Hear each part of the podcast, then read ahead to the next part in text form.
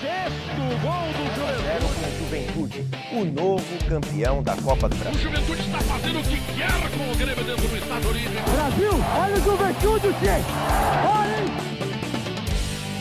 Saudações, torcedores e torcedoras do Esporte Clube Juventude.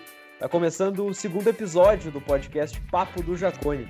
Eu sou Henrique Lete e junto comigo está ele, Nicolas Wagner. E aí, Nicolas, tudo certo?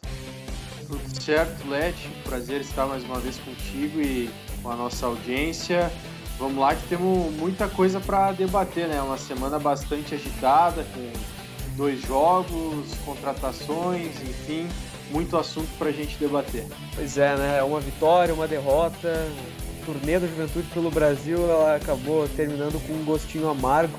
É, mas sem grandes preocupações, assim, né? Os problemas existem, eu acho que eles são solucionáveis e a gente vai falar um pouco sobre isso no episódio de hoje. Fica ligado aí. E pro Cajá, perna esquerda, vem a bomba, golaço!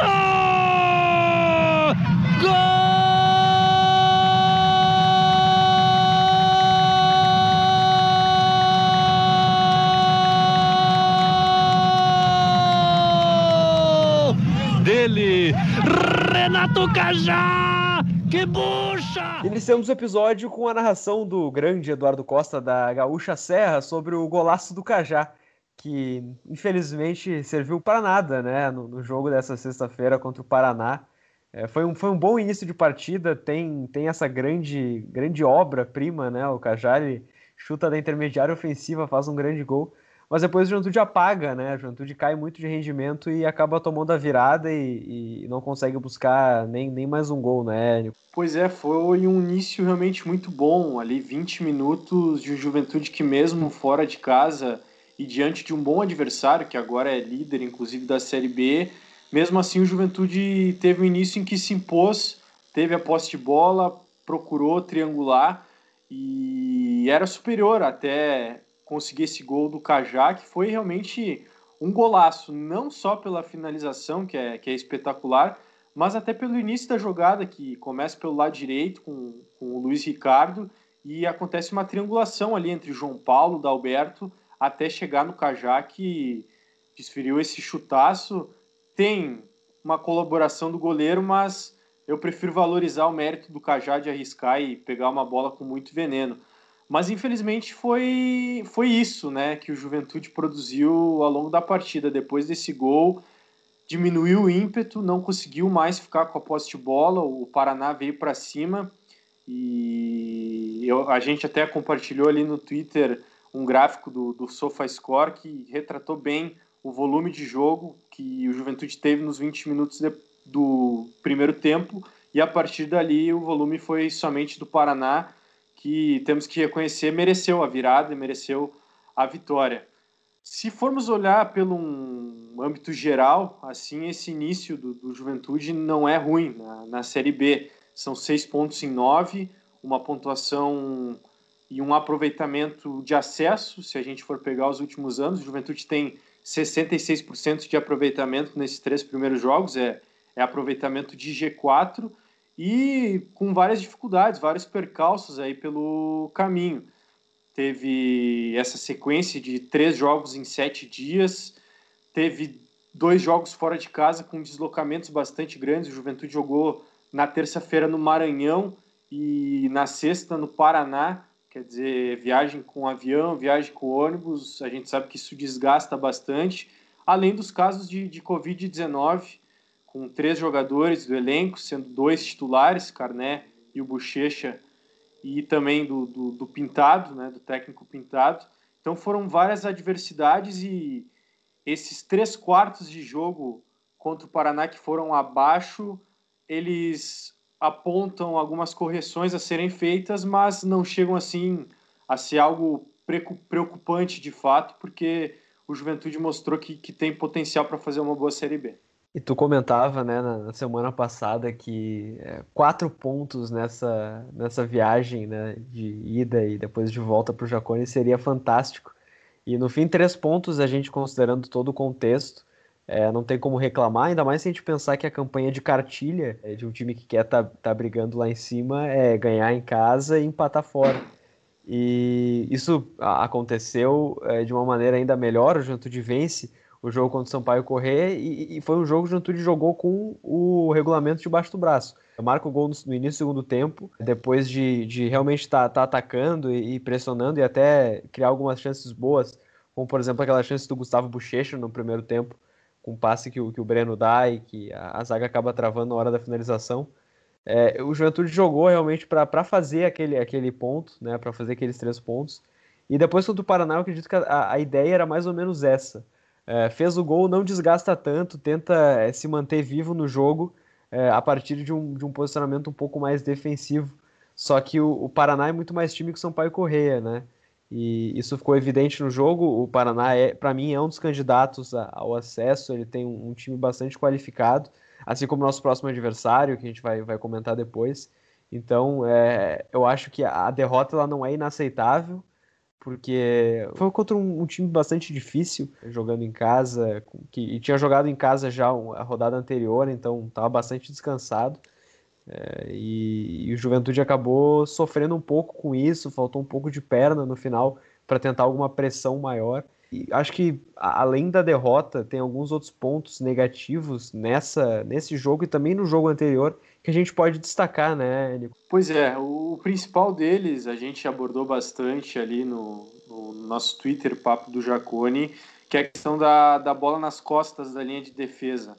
O Juventude vem jogando com uma, com uma linha alta e se não tiver uma coordenação e uma movimentação coletiva no sentido de, de pressionar, em primeiro lugar, o adversário para evitar esse lançamento e também da linha defensiva estar bem posicionada, tanto na, na posição corporal, de estar de lado para a bola para antecipar esse lançamento, e também na distância entre os jogadores dessa linha. Se isso não acontecer, essa bola entra em profundidade e pode causar muito dano. E foi isso que a gente viu, especialmente no jogo contra o Sampaio Corrêa, no primeiro tempo. O Sampaio abusou desse tipo de jogada, a bola em profundidade às costas da dupla de zaga, em especial do Augusto e do Reinaldo. O Carné acabou até salvando o Juventude no, no primeiro tempo em lances cara a cara, que poderiam ali ter dado um outro destino para a partida. E isso voltou a acontecer contra o Paraná, apesar de o Juventude ter jogado com, uma, com a linha um pouco mais baixa, não tão alta quanto o Sampaio, já no segundo tempo contra o Sampaio, depois que fez 1 a 0 o Juventude jogou com a linha um pouco baixa, até nesse intuito de, de evitar essa bola em profundidade. E contra o Paraná, a linha foi mais baixa, mas mesmo assim o Juventude acabou sofrendo mais uma vez com essa questão no terceiro gol do Paraná, que nasce de um erro na, na saída ali do Juventude e o Bruno Gomes recebeu as costas da linha de defesa e acabou marcando gol. Então, eu diria que é o principal ponto a ser corrigido para a sequência do Ju na Série B. Essa questão da linha de defesa parar de levar tanta bola nas costas. Eu reitero, isso é, é muito mais uma, uma questão coletiva, porque, em primeiro lugar, precisa da pressão dos homens de frente, do meio de campo, para evitar que o adversário tenha tempo e espaço para fazer esse lançamento. E, claro, da linha defensiva do, dos quatro ali de trás, em especial o Reinaldo e o Augusto, que tem sido a, a dupla de zaga, no sentido de estarem bem posicionados e ante, anteverem também a movimentação do, do, adversário desse atacante que busca esse desmarque para receber em profundidade. E esse lance ele aparece muito nos dois jogos, né? E claro que se a gente vai olhar o gol contra o Paraná, por exemplo, eu acho que vai, entra muito mérito do passador também, né? O Renan Bressan, ele dá um, dá um passe muito, muito legal, que é um passe alto, que ele não permite nenhum bloqueio no meio do caminho. E o jogador também domina super bem, né? O cara que faz a finalização, então não foi uma bola simples e fácil de entrar. E, e até acho que o Juventude apresentou algumas correções nesse, nessa bola em relação ao jogo anterior, que aí sim, foi um festival de bolas longas nas costas da marcação e o Sampaio não fez um gol dali por, por detalhe, assim, né? O, por uma nádega do, do Augusto, a gente pode dizer assim. Hum. Esse, esse aspecto ele, ele tem, que ser, tem que ser visto e o Juventude ele quer jogar pressionando em cima. Então a gente sabe que a linha de defesa ela vai ter que estar tá alta, porque não tem como pressionar só uma, com uma das linhas, o bloco inteiro tem que ir junto, senão deixa muito espaço entre eles e aí é fácil de trabalhar, é fácil de, de tocar a bola. Então isso tem que haver, o Juventude tem que. É, claro, tem um lateral, os laterais eles não são tão velozes, né? acho que o Helder é até um pouco mais rápido. A dupla de zaga eh, tem um, um poder de recuperação interessante, mas também não é rápida, necessariamente veloz, então é, é difícil você ficar cobrindo as costas o tempo inteiro, é claro que vai ser uma, uma ideia mais de momento, assim, de, de jogo, o Getúlio não vai em todos os jogos ficar pressionando em cima o tempo inteiro, até porque isso é muito difícil. Mas se essa é, é uma, uma forma de o time atuar, ela tem que ser é, melhorada, tem que ser evoluída. E, e, e, assim, ela já surtiu efeito, né? Contra o CRB, o Juventude recuperou muitas bolas no campo de ataque. E isso acabou sendo fundamental até para aquele segundo gol, né? O gol do Breno. E tem sido assim desde o, desde o retorno na, na parada, na verdade, né? Contra o Caxias também foi assim. Então, parece que essa ser uma característica do trabalho do Pintado. Então é fundamental que, que o movimento da defesa ele seja corrigido. E a gente reitera, né? É, é provável que essa linha de, de quatro ela tenha treinado duas, três vezes junta, né?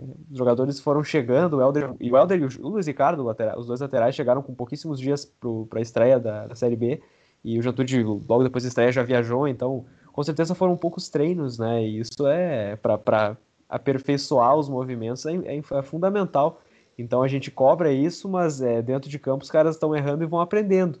E eu compreendo por que, que os erros acontecem, né? Acho que se continuarem ocorrendo, se eles forem crônicos, aí tudo bem, aí acho que é, vale uma repensada, mas de momento eles têm funcionado.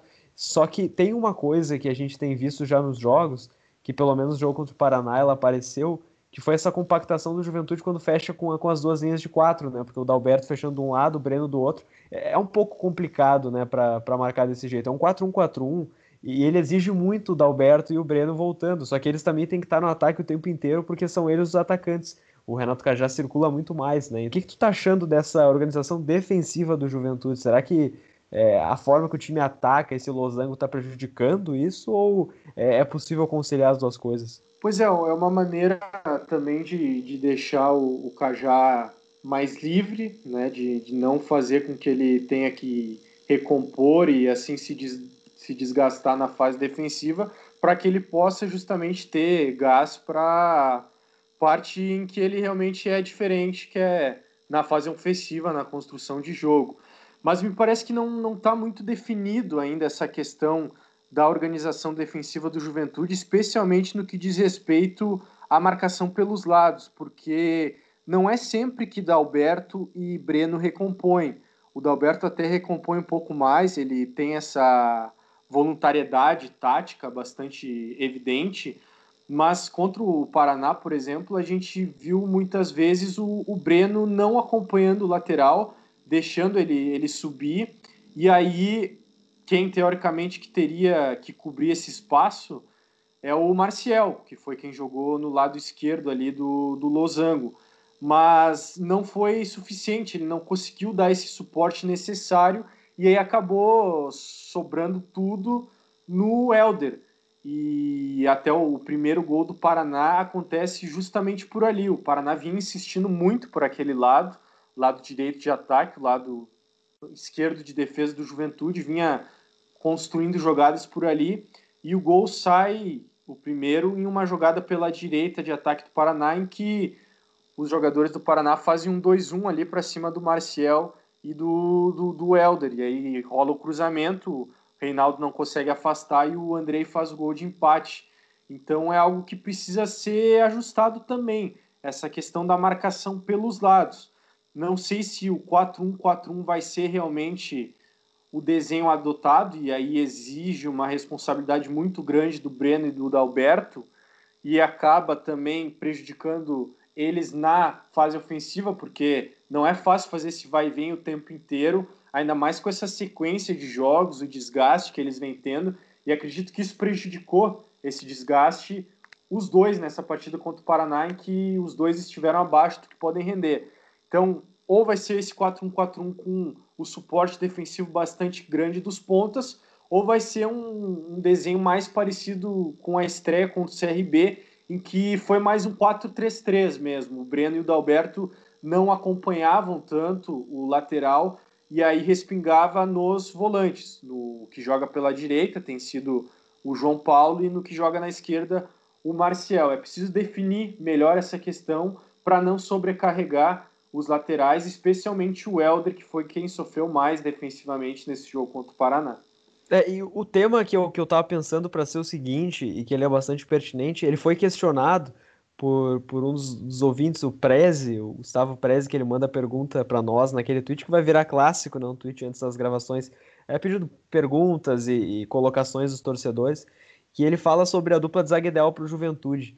É, atualmente eu não vejo ninguém mais preparado que Augusto e Reinaldo para formarem a dupla, apesar dos erros que a gente já comentou aqui, né, e, e, que eu acho que são mais coletivos do que propriamente de questões individuais. Eu não sei qual é a tua, tua visão a respeito do assunto. É, eu concordo no sentido de que são os dois melhores zagueiros aí à disposição no elenco do Juventude. Até nessa questão de jogar com a linha alta, teoricamente são os dois com mais vitalidade e mais vigor para recuperação. Até porque são dois jogadores jovens, os dois têm 23 anos, então eles têm essa condição física para uma recuperação, para uma corrida para trás e tudo mais.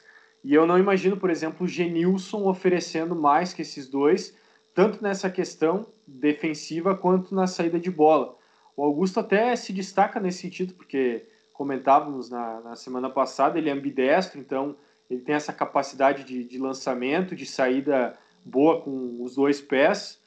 Mas assim, eu, eu penso que o Juventude precisa reforçar sim a zaga, precisa de mais uma opção e uma opção para brigar por titularidade. Eu entendo que o Augusto e Reinaldo são os dois melhores zagueiros no elenco do Juventude, mas pensando em uma Série B longa e tortuosa, eu penso que o Juventude precisa sim de mais um zagueiro com nível de titularidade para brigar com esses dois. Pois é, e, e as perguntas elas seguem e tem muitas que são interessantes.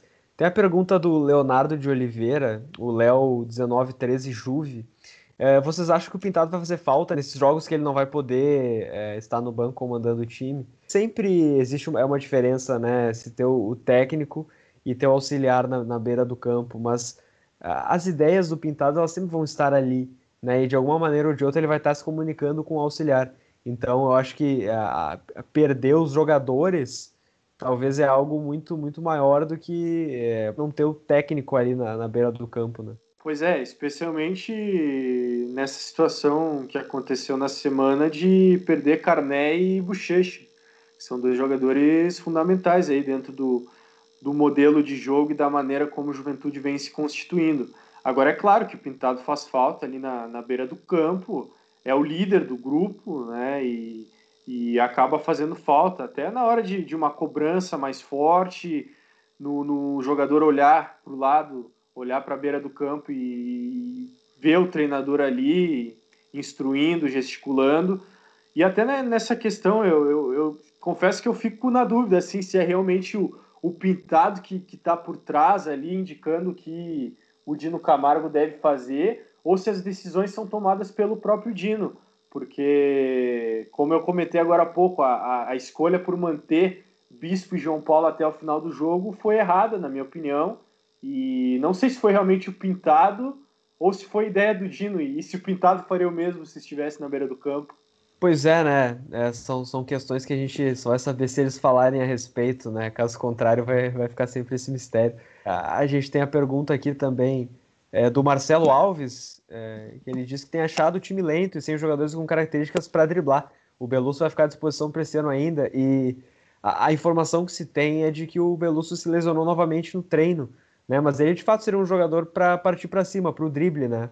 Pois é, o Juventude tem dois jogadores no, no, time titular com essa característica, que é o Breno e o Dalberto, que ficaram abaixo, sim, no jogo contra o Paraná, mas eu, eu faço ressalva em relação à sequência de jogos e à função tática que eles cumprem na equipe, porque o Juventude joga sem um centroavante de ofício, e aí o Renato Cajá fica mais adiantado quando o time não tem a bola, e o Dalberto e o Breno têm esse desgaste de ter que recompor pelos lados e ter que ter fôlego para chegar na frente, não como jogadores de lado, como pontas, mas como atacantes efetivamente, de ter presença de área e tudo mais.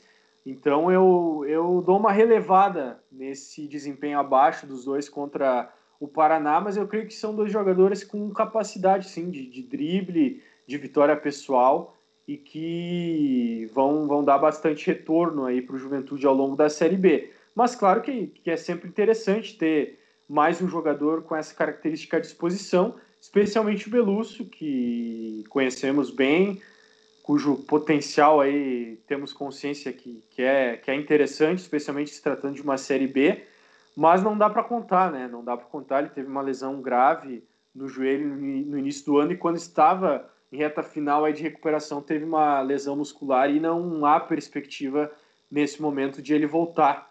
Então não dá para contar com o Belusso.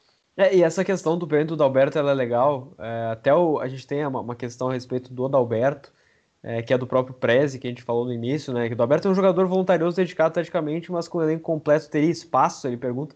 E eu, eu acredito que para a maneira que o Juventude está jogando, é, que é talvez aproveitando um pouquinho menos as transições em relação ao que fazia, por exemplo, Marquinhos Santos, boa parte dos gols do Juventude com o Marquinhos, eles saíam nas transições e aí o Dalberto recebia com espaço para arrancar, para correr, é, e, e, sempre recebia já de frente. É, nesse, nesse esquema que o Juventude joga, muitas vezes o Dalberto ele recebe de costas, né? Ou ele recebe marcado. E por mais que ele tenha essa arrancada, esse, essa carregada de bola, é, o, o, um contra um dele é, é, inferior, por exemplo, um contra um do Breno, que é um cara que trabalha muito mais no espaço curto e tudo mais. Então, é, eu acho que a, a, melhor atuação de uma dupla de ataque do Juventude é, até aqui com o Pintado foi no Caju e foi com um cara um pouquinho mais de área, que era o Rafael Silva, e com um cara para sair mais, que era o Breno. Né? O Rafael normalmente recebia na área, recebeu na área, enquanto o Breno tinha mais essa responsabilidade de trabalhar por fora. Com o Breno e o Dalberto, os dois estão tendo essa responsabilidade. Às vezes falta um na área, ou às vezes o, o que sai não está fazendo um trabalho muito bem feito. Então, é, até nem sei se a ideia é de fato ter esses dois jogadores. É, e se for, eu até nem sei se o, o Losango é o mais apropriado, né, tendo, tendo os dois à frente. Uh, talvez valeria a pena deixar o Breno aberto de um lado, abrir mão, quem sabe, de alguns meio-campistas para ter um outro cara de lado, é, que aí poderiam recompor juntos, né? E, e, não ter esse trabalho de ter que ficar entrando na área o tempo inteiro e, e cansar um pouco mais, correr um pouco mais, né? E aí, é, por, por, isso que eu, eu não sei se Breno e Dalberto é a dupla titular. E aí a gente pode entrar já num aspecto que é a contratação do Gabriel Novaes, né? Que o Juventude eh, seguia buscando um atacante, o Bruno Nunes ele, ele tem entrado em alguns jogos, mas a gente sabe que ele não é o, o, o cara para ser titular, né? Já, já, se fosse, já teria sido em algum momento com, com Pintado. Mas o, o, o Gabriel Novaes ele chega com, com um currículo interessante, né? Ele é bastante jovem, mas parece ser um cara bastante promissor e a oportunidade dele aqui no Juventude é uma que ele, que ele tem que aproveitar bastante. Né? Com certeza. Eu, eu não, não sei se é a, a tal cereja do bolo que o, o Pioneiro falava bastante para ser esse reforço para o ataque do Juventude, o, o 9 que o Juventude tanto buscou aí no mercado, mas é uma aposta muito válida, porque o Gabriel Novaes é um, é um garoto aí, 21 anos, que surgiu como uma joia na base do São Paulo, foi artilheiro de copinha, marcando 10 gols em 8 jogos, né, uma média muito interessante.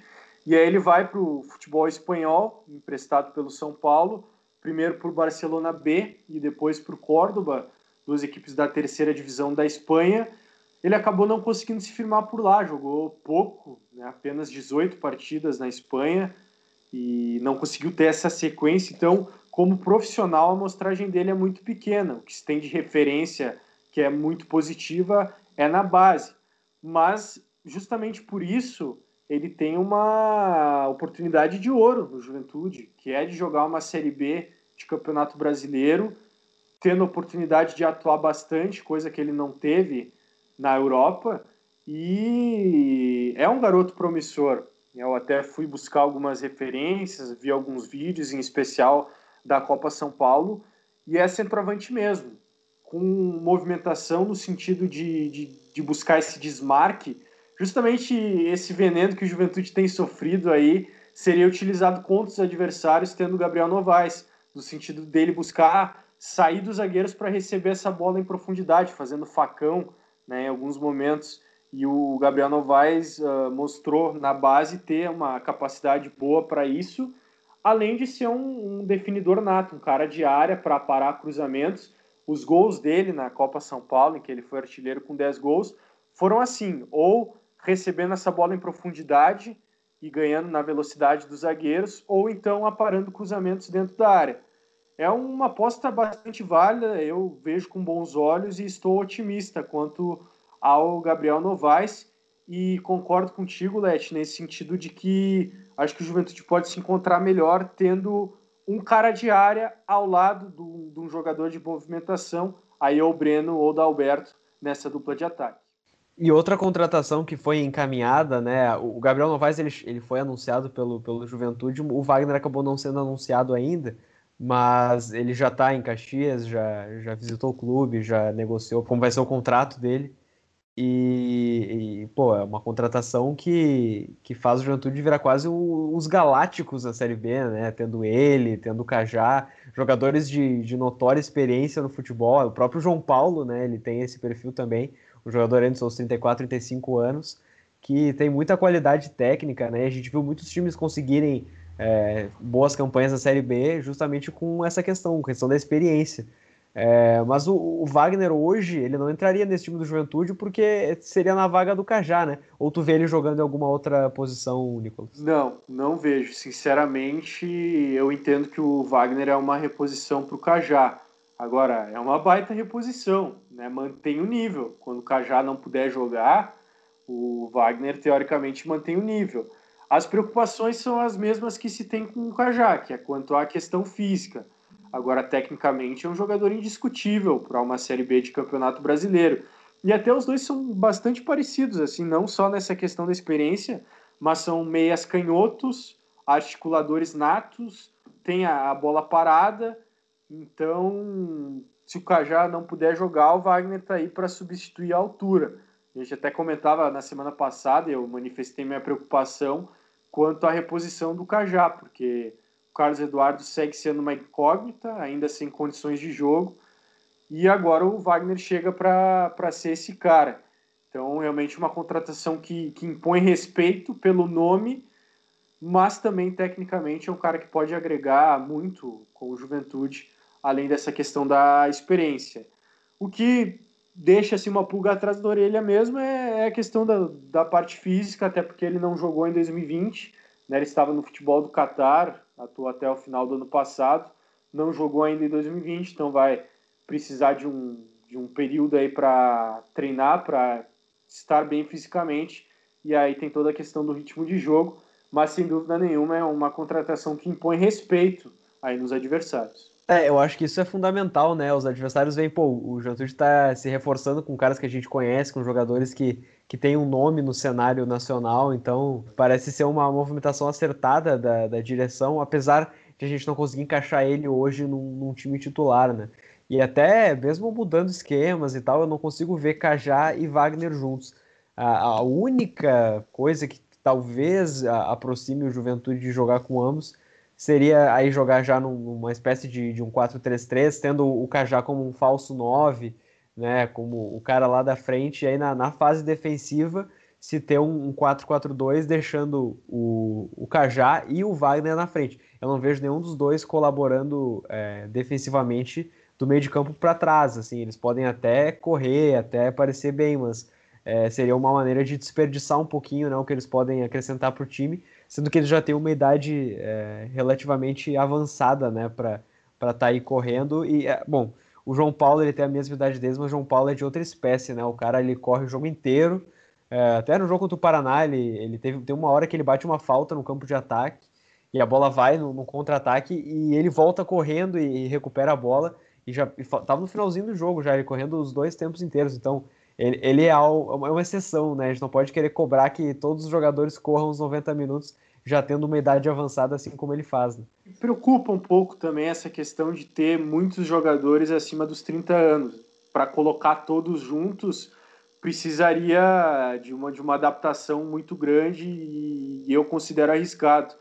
E, e o Wagner realmente é, é um jogador que, que é bastante específico, assim como o Renato Cajá, e eu não vejo o, Pintado mudando esse esquema. Ele parece gostar bastante desse losango no meio e não vejo ele, ele mudando esse esquema, mesmo que seja para encaixar jogadores desse porte, desse nível. Mas assim, circunstancialmente, vamos lá, um segundo tempo de jogo, Juventude atrás no placar, tendo que criar diante de um adversário recuado, até vai, né? Cajá e Wagner articulando, mais um cara na frente, jogadores de lado de velocidade, até dá para imaginar isso, mas para começar um jogo realmente acho bastante e todas essas questões a gente vai é, desvendando né, no, no, andar do campeonato. É, o Wagner não, não deve estrear tão, tão brevemente nesses próximos dois jogos, pelo menos, que eu acho que são um, assunto interessante de se abordar. Né? O, o jogo de segunda-feira agora contra o América Mineiro e o jogo de sábado contra o Náutico, o jogo agora segunda no Jacone e depois sábado já em Pernambuco. Um, um fator que eu, que eu acho interessante desse jogo de, de segunda é que, pô, a gente viu o jogo do Juventude contra o Paraná, claro que ficamos tristes com a, com a derrota, mas foi um jogo bom, né? Um bom jogo de futebol, os dois times com, com uma qualidade técnica interessante, os dois times atacando, não somente se defendendo, é, tendo um, um, futebol legal de se assistir, e eu considero dois dos times que, que vão brigar é, na, na, parte de cima da tabela, pelo menos por, por boa parte do campeonato. E é assim que eu vejo também o América Mineiro, né, um adversário agora de segunda-feira, treinado pelo glorioso Lisca. É, o América tem uma vitória, um empate uma derrota, né? Eles, eles largam o campeonato com vitória, mas eles já, já empatam, eles, eles são derrotados na rodada seguinte e eles vêm de um empate, que é um empate bastante decepcionante, porque eles saem na frente e eles perdem no último lance praticamente para o Operário, né? Nos uh, é, 49 minutos do segundo tempo, o gol do, do Julinho com assistência do Batatinha, que tinha recém entrado no jogo. Então, é, o América ele, ele é um time que fez um bom campeonato mineiro, chegou na final e bateu de frente, querendo ou não, com o, América, com o Atlético Mineiro do, do São Paulo, né? Fez dois bons jogos na final e acabou perdendo é, por, por questões de, de qualidade técnica, que a gente sabe que o Atlético Mineiro tem bastante. Mas é um time muito competitivo e certamente vai fazer um jogo duro contra o Juventude, né? Pois é, pois é, um início bem complicado do Juventude nessa Série B, tanto pela questão dos deslocamentos, essa maratona de jogos, né? O Juventude vai ter aí quatro jogos em, dez dias, mas também pela qualidade dos adversários. Eu coloco né, nessa turma aí que tu, tu citou, o Paraná e o América Mineiro, eu coloco junto o CRB também, que depois da estreia com derrota contra uhum. nós, já fez quatro pontos. Eu acho que é um time que, que vai brigar ali na parte de cima também. Então é um início bem complicado. E o América Mineiro é candidato ao acesso, mostrou sua qualidade já no Campeonato Mineiro, em que, apesar de, de perder a final para o Atlético Mineiro, que tem mais qualidade, o América Mineiro foi líder aí da, da fase classificatória, então fez uma grande campanha.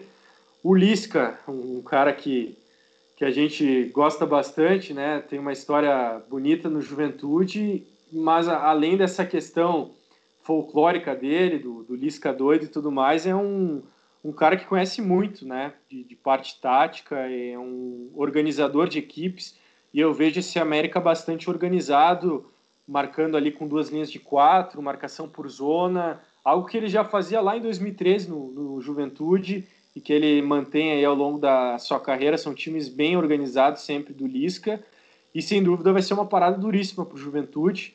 Eu destacaria aí do, do, do, time do América o zagueiro Messias, que é um jogador que esteve aí linkado a clubes de Série A do Campeonato Brasileiro, a clubes maiores.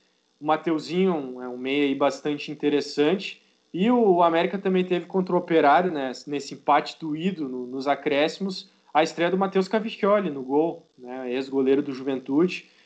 Então é um time aí com, com caras conhecidas que certamente vai dar muito trabalho para o Juventude, mas eu, eu espero um jogo também bastante agradável, assim, um jogo um jogo jogado mesmo, as duas equipes procurando botar a bola no chão, assim como foi Juventude CRB e, e Juventude Paraná, que foram bons jogos tecnicamente falando, diferente do que a gente está acostumado a ver na Série B, onde a competitividade acaba se sobressaindo em relação propriamente à qualidade técnica. E, e, o jogo seguinte, que é no sábado contra o Náutico, tem um fator muito interessante que a gente pensa, pô, seria mais um ex-treinador do Juventude, que era o Gilmar Dalpozo, né? Só que ele foi demitido, entre aspas. É, eles não têm dinheiro para pagar a rescisão, então eles pegaram e botaram ele nos times sub-23. E aí já estão é, atrás do, do, novo técnico, que é o Gilson Kleina, né? Então uh, seria mais um confronto legal do Juventude contra o, o Gilmar Dalpozo, o Juventude que caiu para o Náutico na semifinal da, da Série C do ano passado, mas não, né? Vai ser um, um, time com um novo treinador e a gente sabe toda a motivação que isso dá para os jogadores. Pois é, é, é bizarra essa situação, né? Do, do Gilmar Dalpozo, a gente vê tanto absurdo no futebol brasileiro, mas não lembro de um caso que se compare a esse que está acontecendo lá no Náutico. E vai ser um jogo com um contexto bem diferente, né? Um, um Náutico que, independente do que acontecer nessa próxima rodada, vai vir pressionado de certa forma, num início de trabalho aí do, do Gilson Kleina, e um jogo que vai ser muito menos jogado, o projeto, do que esse Juventude e, e América, até pela questão de ser Alfredo Jaconi e da, da característica das duas equipes.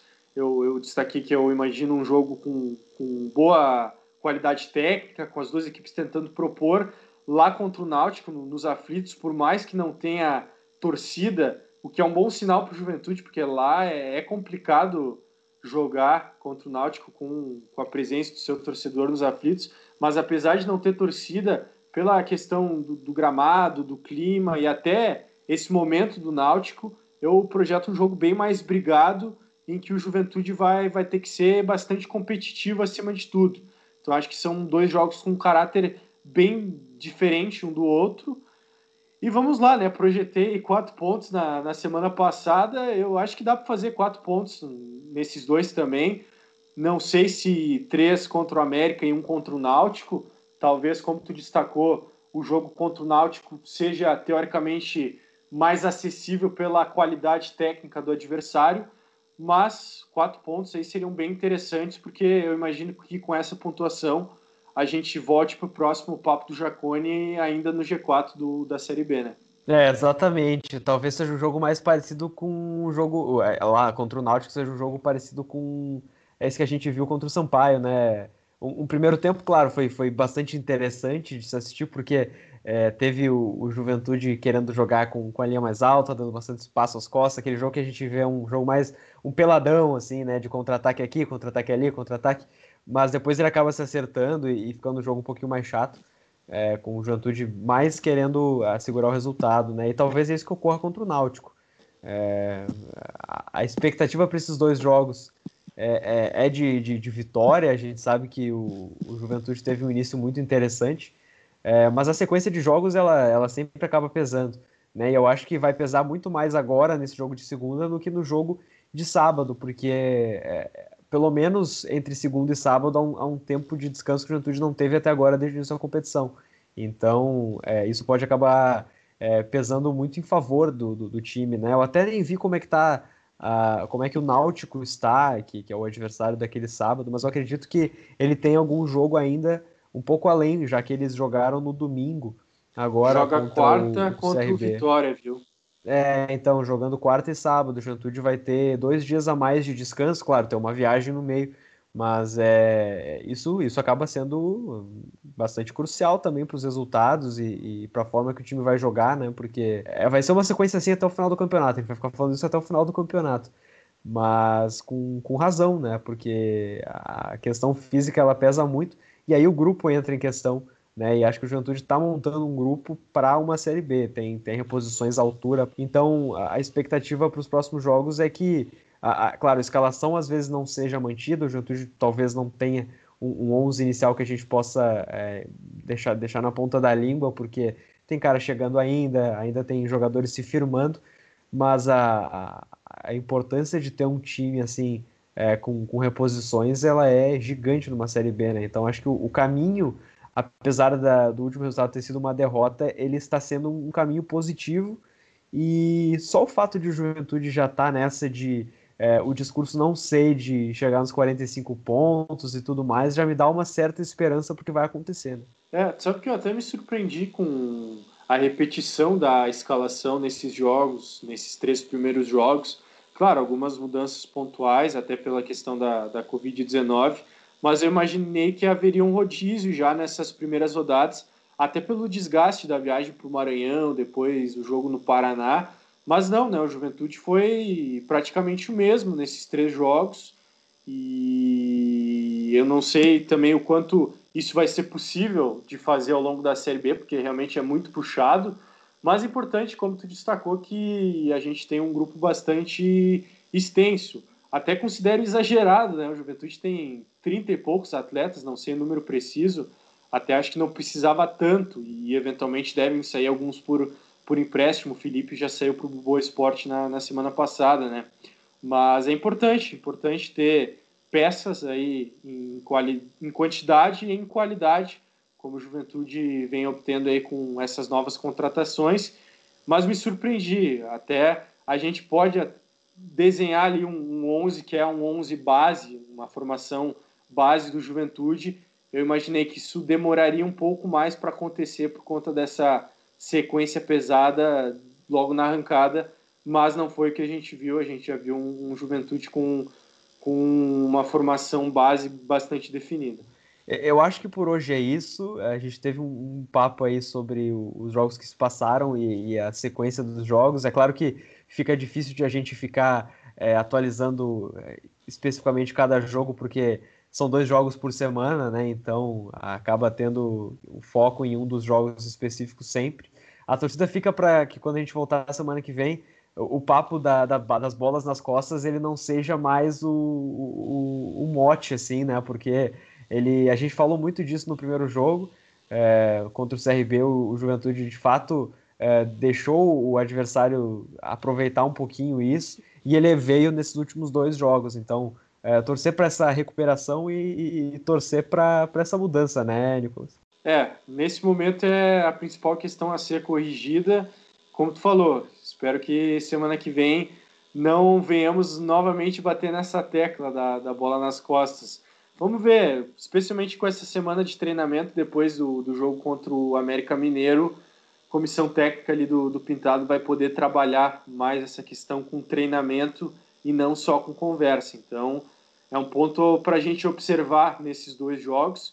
E vamos lá, né? Eu vejo boas perspectivas, são dois jogos difíceis, como essa Série B como um todo, especialmente o América, um adversário complicado, que, que é um, um adversário direto, até projetando um acesso lá adiante. Náutico também, a, apesar de toda a turbulência, é sempre difícil jogar no, nos aflitos, mas acho que dá para pontuar bem e a gente voltar na semana que vem falando mais uma vez do, do Juventude aí no G4 e torçamos com esse problema da bola nas costas corrigido ou pelo menos amenizado. Então é isso. Valeu, Nicolas. Até semana que vem, cara. Valeu. Desde já eu quero agradecer aí pela interação do, da nossa audiência aí no, no Twitter também em especial, uh, compartilhando, trazendo opiniões, trazendo perguntas, como foi para esse nosso episódio. Que, que siga assim. É bem legal a gente poder estar tá debatendo juventude com, com os apaixonados como nós. É isso. Se tu tá nos ouvindo aí e não segue no Twitter ainda, segue lá, arroba Papo do Jacone. É, aproveita e manda o link do podcast para teus amigos. Né? A gente está no Spotify, vai estar vai tá no SoundCloud até, até algum momento. Eu acho que o SoundCloud vai acabar ficando pro lado em algum momento. Mas a gente está em várias plataformas, no Google Podcasts, na, no da Apple também. Então é, não, não, faltam opções para você ouvir o podcast, pegar o link e já mandar para os amigos também. E aí desse jeito a gente vai crescendo junto. Feito, até mais!